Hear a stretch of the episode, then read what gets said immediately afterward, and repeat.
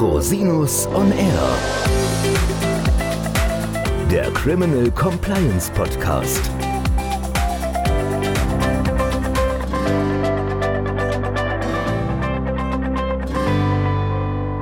Herzlich willkommen zum Criminal Compliance Podcast. Schön, dass Sie wieder eingeschaltet haben. Mein Name ist Christian Rosinus und unser heutiges Thema ist Compliance und Berufsrecht. Und ich möchte dieses Thema nicht allein behandeln. Ich habe mir einen ganz tollen Gast eingeladen, einen der bekanntesten und profiliertesten, wenn nicht sogar der profilierteste Berufsrechtler Deutschlands, Herrn Professor Volker Rübermann. Herzlich willkommen, lieber Volker. Dankeschön, lieber Christian. Schön, dass du da bist und vielleicht magst du unseren Zuhörerinnen und Zuhörern mal kurz erzählen, wer du so bist und was du so tust.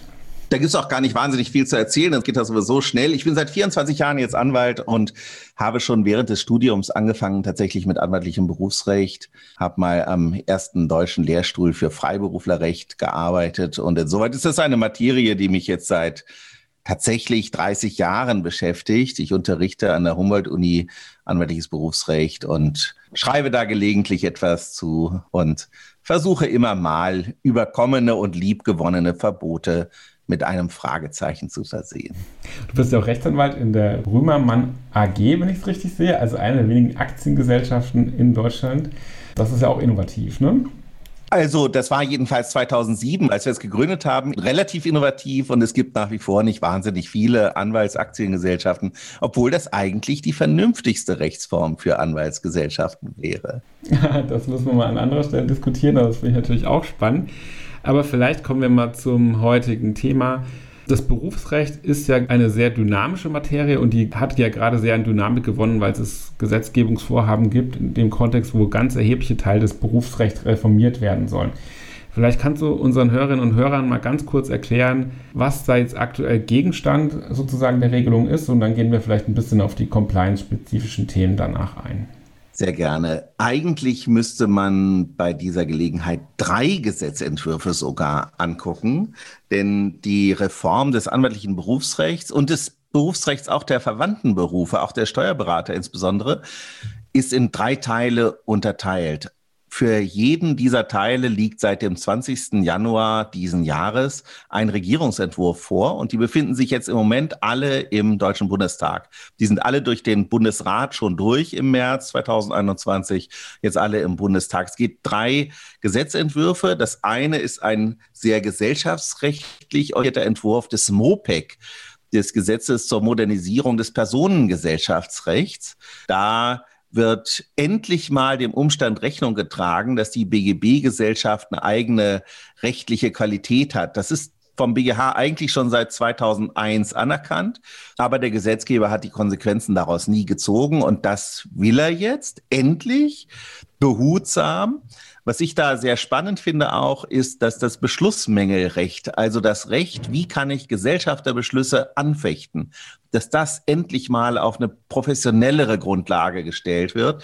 Insoweit also da eine größere Reform, von der sind die freien Berufe auch betroffen. Zum Beispiel wird für Anwälte die GmbH und Co. KG, die Kommanditgesellschaft, geöffnet.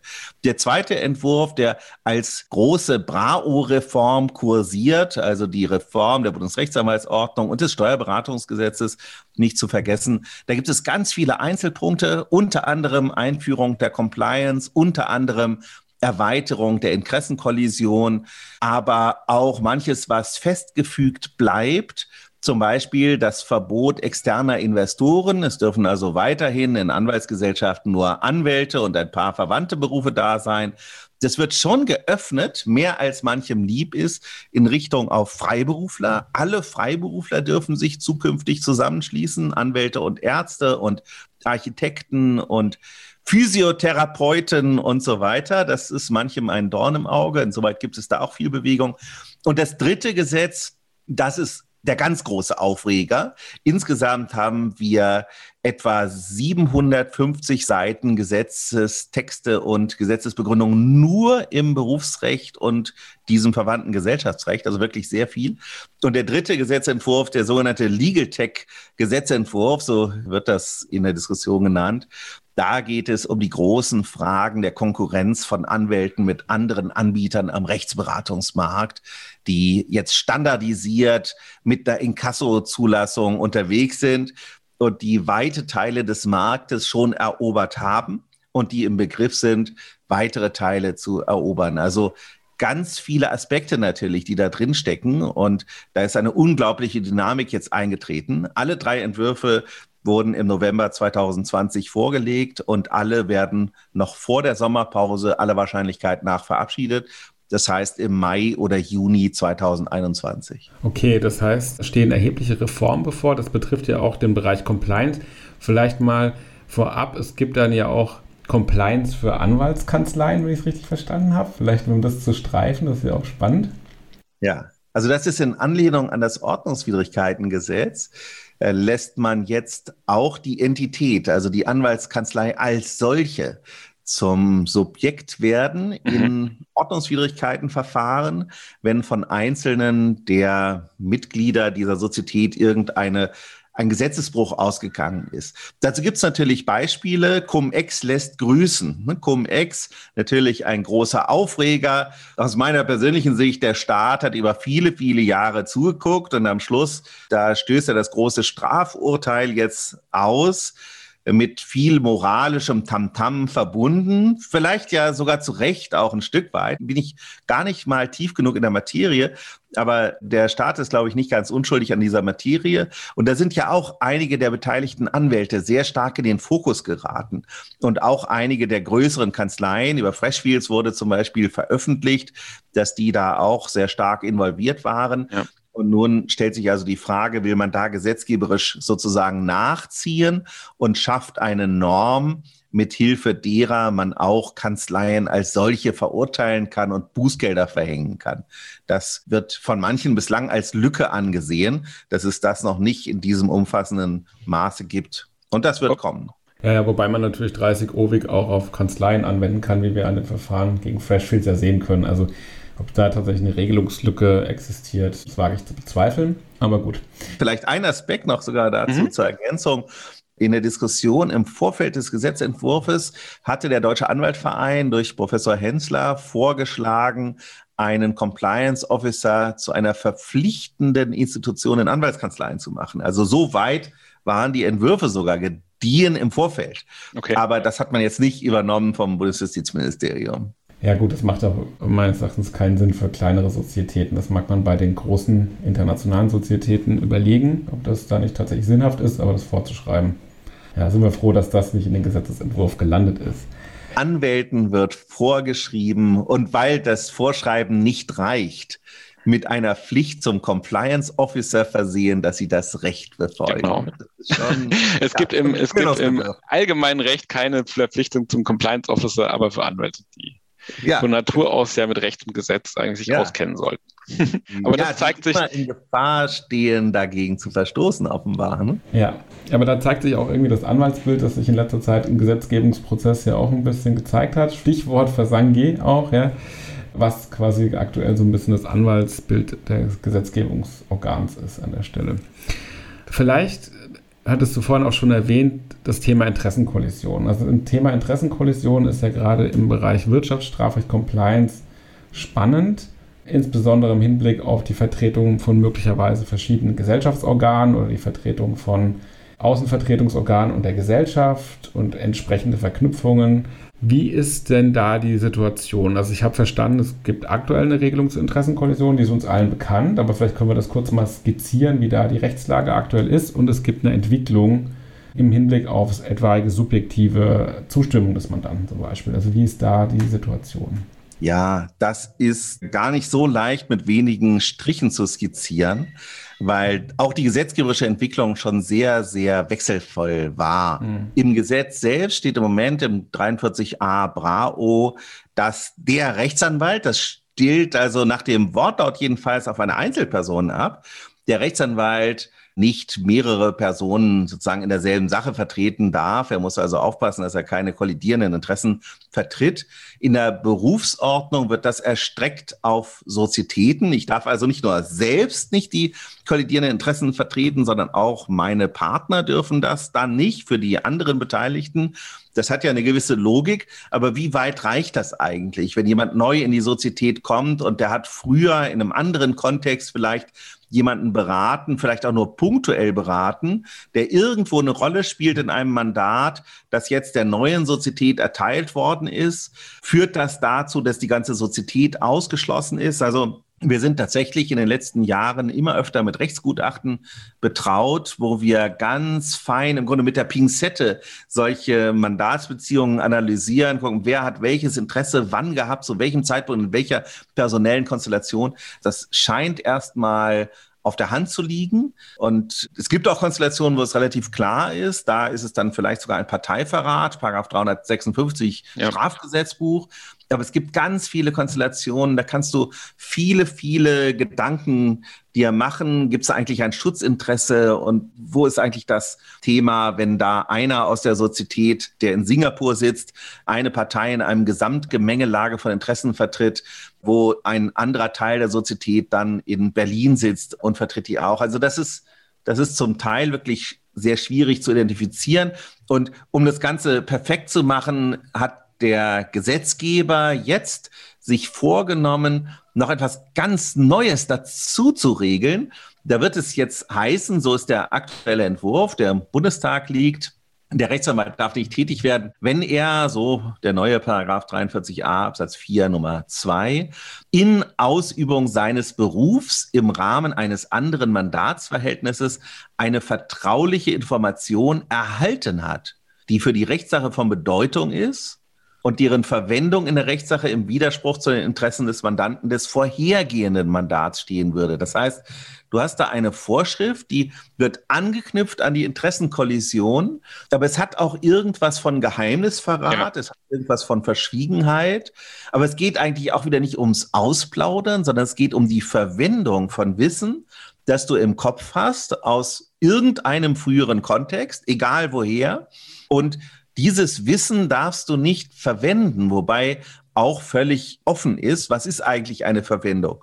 Und nun wirst du ja in deiner Kanzlei wirst du im Zweifel deswegen mandatiert, weil man weiß, der Rosinus hat Ahnung von Compliance, hat Ahnung von Strafrecht. Und das ist ja nicht vom blauen Himmel gefallen, sondern das hast du, weil du Erfahrung hast mit Mandaten in so einem Kontext. Klar. Jetzt kannst du ja deine Festplatte nicht löschen. Ne? Also was ist eigentlich die Verwendung von Wissen? Was du aus irgendeinem anderen Kontext hast. Das ist extrem schwierig zu fassen. Es ist kaum zu definieren. Es ist kaum einzugrenzen. Der Nachweis ist oft, glaube ich, schwierig.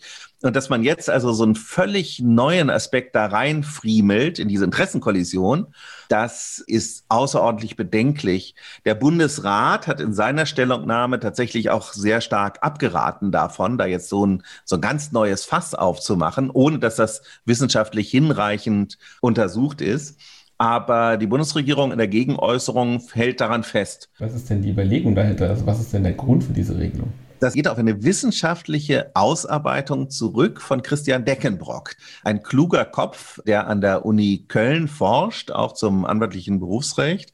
Und der hat das mal vorgeschlagen. Es ist im Grunde eine Einzelidee, die hier vom Bundesjustizministerium aufgenommen wurde und wo man im Grunde wieder Gefahren entgegenwirken will. Aber oft ist ja so, der Unterschied zwischen Gefahren und Chimären, die eigentlich nur als Gefahren erscheinen, das scheint manchmal ein schmaler Grad zu sein, dieser Unterschied.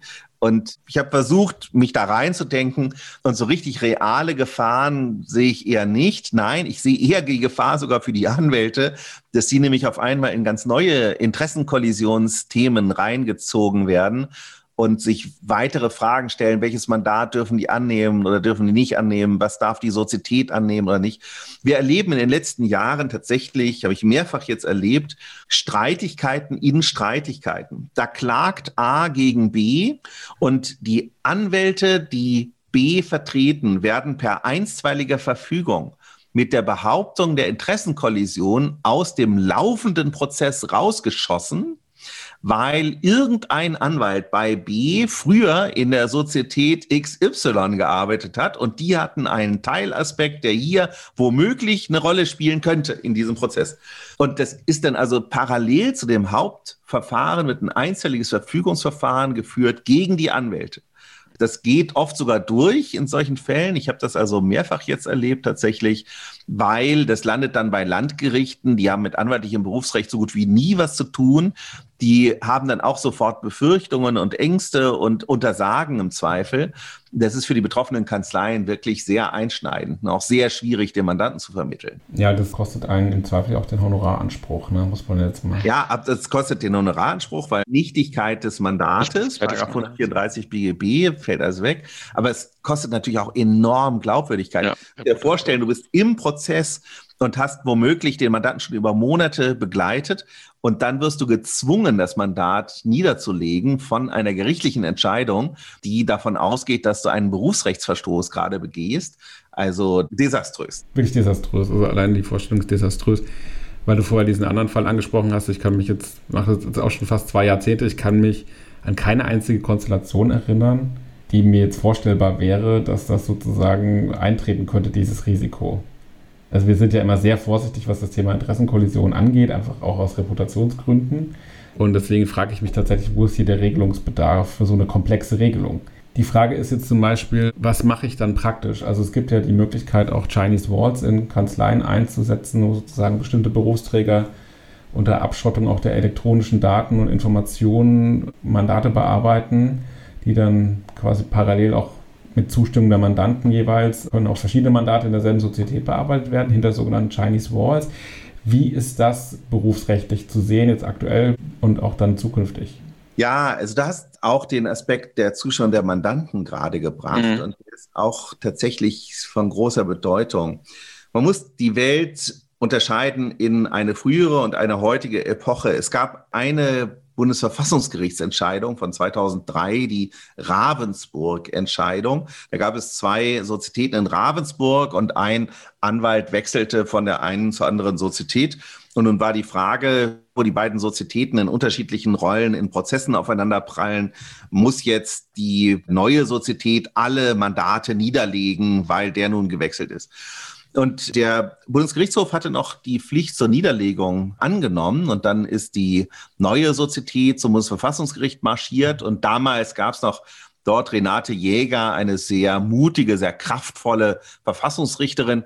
Und die hat gesagt, so, wo sind denn die Interessen der Mandanten eigentlich berührt? Und was sagen die Mandanten dazu?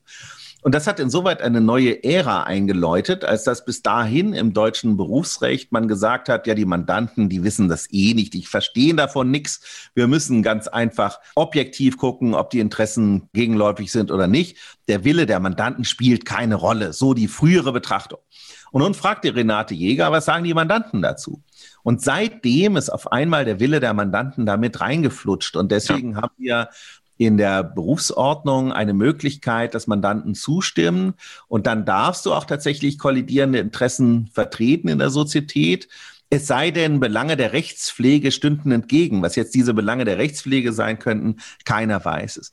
Und in solchen Stellen operiert man manchmal mit Chinese Walls. Man versucht also zu sagen, gut, die eine Praxisgruppe in Singapur, die wird so gekappt, auch vom EDV-System und in jeder Hinsicht von der Praxisgruppe in Deutschland, dass das parallel vertretbar ist. Die dürfen natürlich nicht direkt gegeneinander sein, aber die haben irgendwelche unterschiedlichen Aspekte. Ich bin vor über 20 Jahren zum ersten Mal gutachterlich tätig gewesen in so einem Bieterverfahren.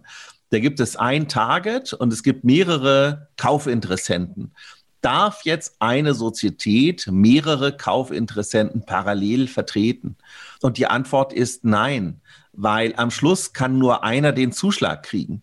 Und wenn jetzt einer den Zuschlag oder knapp dran ist oder einen Zuschlag schon hat, dann ist es die Aufgabe der Anwaltskanzlei der anderen Interessenten, den möglichst mit allen Mitteln rauszuschießen, mit allen Mitteln des Rechts.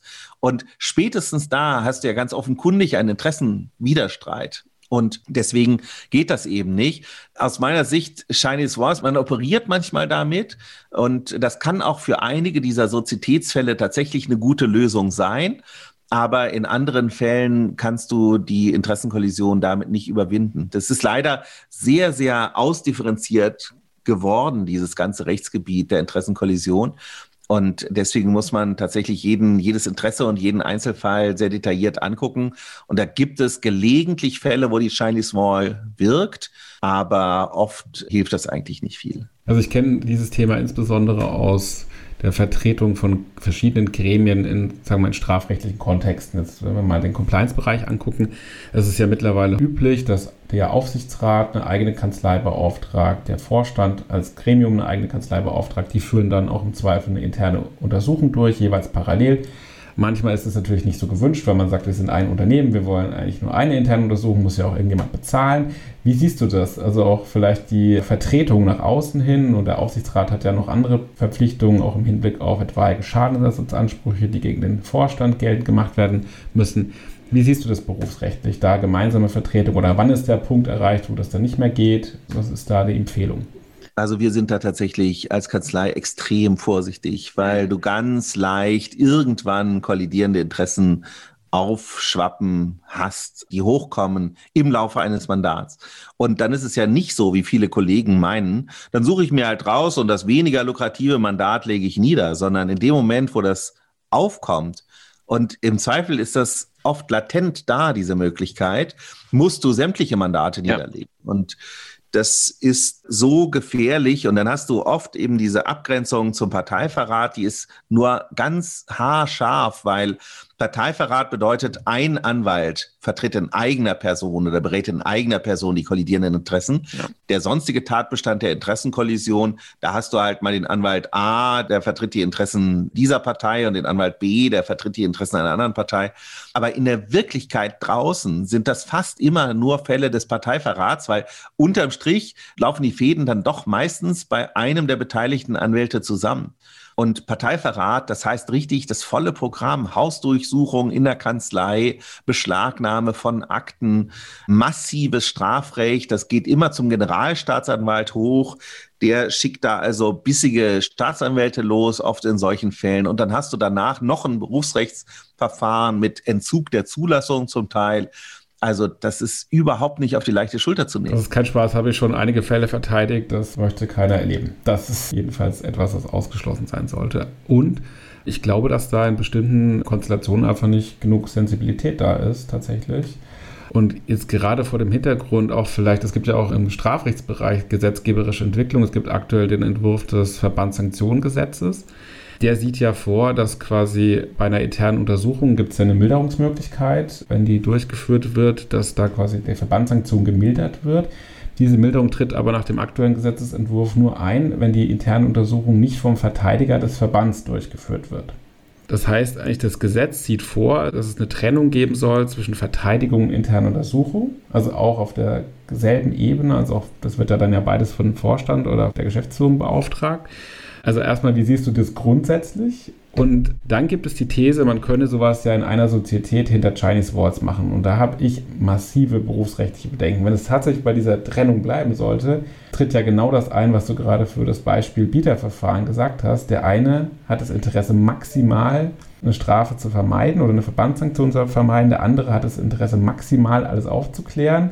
Und da mag es, da ist der Interessenkonflikt immanent, weil es mag irgendwann den Punkt geben, dass es vielleicht besser wäre, bestimmte Informationen nicht zu präsentieren oder auf eine andere Art und Weise zu präsentieren. Und dann findet das in derselben Sozietät statt. Da habe ich dann auch Bedenken, wenn diese Trennung bleiben sollte. Wie siehst du das? Ja, also wenn du dir die Begründung dieses Gesetzentwurfs anguckst, dann ist das eine bare Unverschämtheit aus meiner Sicht, wenn ich mhm. das mal so deutlich sagen darf. Da sagen die, die Verbindung von verbandsinternen Untersuchungen und Unternehmensverteidigung schwächt die Glaubwürdigkeit der Ergebnisse verbandsinterner Untersuchungen. Und dann sagen die, das müsse doch ein Schritt zur ernsthaften Selbstreinigung sein und da müsse man zum Kern der aufzuarbeitenden Straftat vordringen und auch Verstrickungen der Firmenleitung ernsthaft in den Blick nehmen und das sei eben nicht möglich durch die anwaltliche Tätigkeit für das Unternehmen. Ich glaube, wer das schreibt, hat die Funktion von Anwälten gar nicht verstanden. Anwälte sind nicht Fortsetzung der Staatsanwaltschaft mit anderen Mitteln. Anwälte sind nicht die Aufklärer im Dienste einer Bestrafung oder so, sondern Anwälte sind parteiisch für ihren Mandanten da. Das ist, glaube ich, etwas, was vielleicht wir Anwälte ein Stück weit selbst provoziert haben, so ein Fehlverständnis. Denn in den letzten Jahren gefallen wir uns darin, dass wir auf einmal Mediatoren sind und Schiedsrichter und ganz viele andere Funktionen noch so wahrnehmen.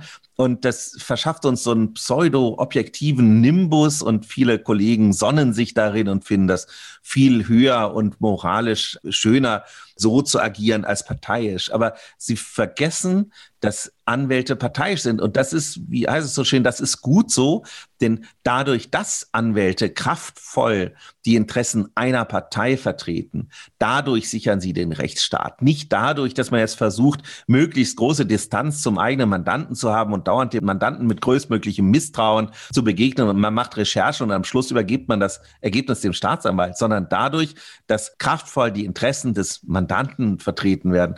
Diese Abgrenzung hier, dass die sagen, also Internal Investigation, wenn das jetzt mit anwaltlicher Vertretung verbunden wird, dann können wir den Ergebnissen sowieso nicht trauen, weil da alles gemogelt wird und geschummelt wird und Beweise vernichtet werden, um es mal sozusagen überspitzt fortzusetzen, diesen Gedanken. Das verkennt völlig die Rolle der Anwälte, das verkennt auch glaube ich, deren professionellen Standards. Ja, das ist und die Unterstellung, die da drin unvorstellbar. Die ist tatsächlich ein Affront. Und man fragt sich, ja. wieso die Anwaltsinstitutionen, die Bundesrechtsanwaltskammer und so da nicht noch stärker auf die Barrikaden gehen, wenn so etwas zu lesen ist, weil das einfach ein unfassbar verzerrtes Bild der Berufsangehörigen schafft, zementiert. Ja gut, es gibt ja ganz erhebliche Einwände dagegen, die werden geflissentlich ignoriert an der Stelle. Ne? Und es ist natürlich schon ehrlicherweise so, gerade im Compliance-Bereich ist natürlich auch das Selbstverständnis vieler Unternehmen, wir waschen uns rein und wir ermitteln das objektiv und dann ist natürlich das im Interesse des Mandanten, wenn das der Wunsch ist, das objektiv aufzuklären. Das kann man schon so sehen. Ne? Also in dem Fall ist es auch Interessenvertretung. Die Frage ist nur sozusagen, kann ich von vornherein sagen, jemand, der als Verteidiger auftritt, präsentiert mir unredliche Ergebnisse einer verbandsinternen Untersuchung. Das finde ich eine Unterstellung. Als Organ der Rechtspflege möchte ich mir sowas nicht sagen lassen und wäre auch nicht legatis. Dann mache ich es halt nicht oder dann mache ich es halt mit entsprechenden Einschränkungen. Aber gehen wir mal davon aus, dieses Gesetz wird irgendwann in Kraft treten. Das ist ja im Gesetzgebungsverfahren sehr weit fortgeschritten. Wir wissen jetzt nicht, ob es der Diskontinuität anheimfällt, das müssen wir sehen, aber gehen wir mal davon aus, es wird jetzt noch im letzten Atemzug dieser Koalition, dieser Legislaturperiode entschieden oder beschlossen. Was wäre dann mit den Chinese Walls in so einem Fall? Würdest du das berufsrechtlich als zulässig erachten? Ich glaube, das muss man sich im Einzelfall angucken. Es ist schwer zu sagen, ob das generell ausgeschlossen ist, aber die Stoßrichtung, so wie du sie gerade beschreibst, dass das Unternehmen einerseits sagt, kläre mal rückhaltlos die Vorwürfe auf und andererseits den Auftrag erteilt, die Verteidigung zu übernehmen von möglichen Betroffenen da. Ich weiß nicht, ob sich das grundsätzlich vereinbaren lässt. Genau, also ich denke, man wird es im Einzelfall prüfen müssen, aber es ist auf jeden Fall bei der Mandatsannahme wird man ja nicht immer wissen, was ist die Strategie bei der Verteidigung. Kann ja sein, dass man sagt, man möchte vollständig die, ich sag jetzt mal salopp, die Hose runterlassen. Dann ist das ja eine andere Konstellation, als wenn man irgendwann beschließt, man, man möchte sich den Verstoß nachweisen lassen und man kooperiert gar nicht. Das ist ja beides eine legitime Verteidigungsstrategie, die man quasi fahren kann. Ja, da muss man sehr genau wissen im Vorfeld, welche Strategie wird da wahrscheinlich gewählt werden. Also wie gesagt, Einzelfallprüfung, es bleibt spannend an der Stelle. So ist es im Berufsrecht öfter. ja, ja, das Berufsrecht. Das habe ich vom Strafrecht auch schon gehört. Das stimmt. das ist sich nicht unähnlich in bestimmten Bereichen. Viele Gesetzgebungsvorhaben, die noch so in der letzten Phase tatsächlich dieser Legislaturperiode wirklich spannend sind und große Auswirkungen haben werden auf unseren Anwaltsberuf. Genau, ich bin gespannt, was davon noch in Kraft tritt oder was davon weitergeht, aber ich denke, es bleibt spannend auch in der nächsten Legislaturperiode. Darauf hoffen wir. Ja, herzlichen Dank, lieber Volker. Wir sind schon am Ende angekommen. Haben wir noch irgendwas vergessen, was noch erwähnenswert wäre?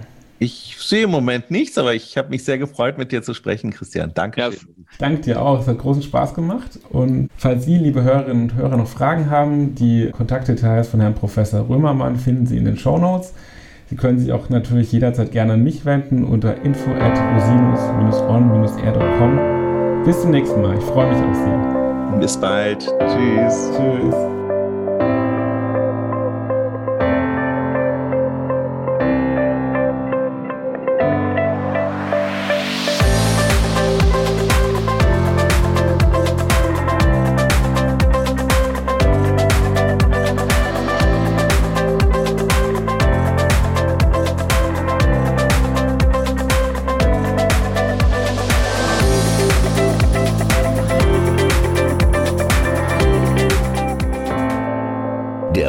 Podcast stellt lediglich einen allgemeinen Überblick über rechtliche Themen dar und ersetzt selbstverständlich keine Rechtsberatung zu konkreten Fragestellungen im Einzelfall. Bei Fragen wenden Sie sich an Rechtsanwältinnen und Rechtsanwälte Ihres Vertrauens, natürlich auch gerne an uns. www.rosinus-on-r.com oder unter www.rosinus-partner.com.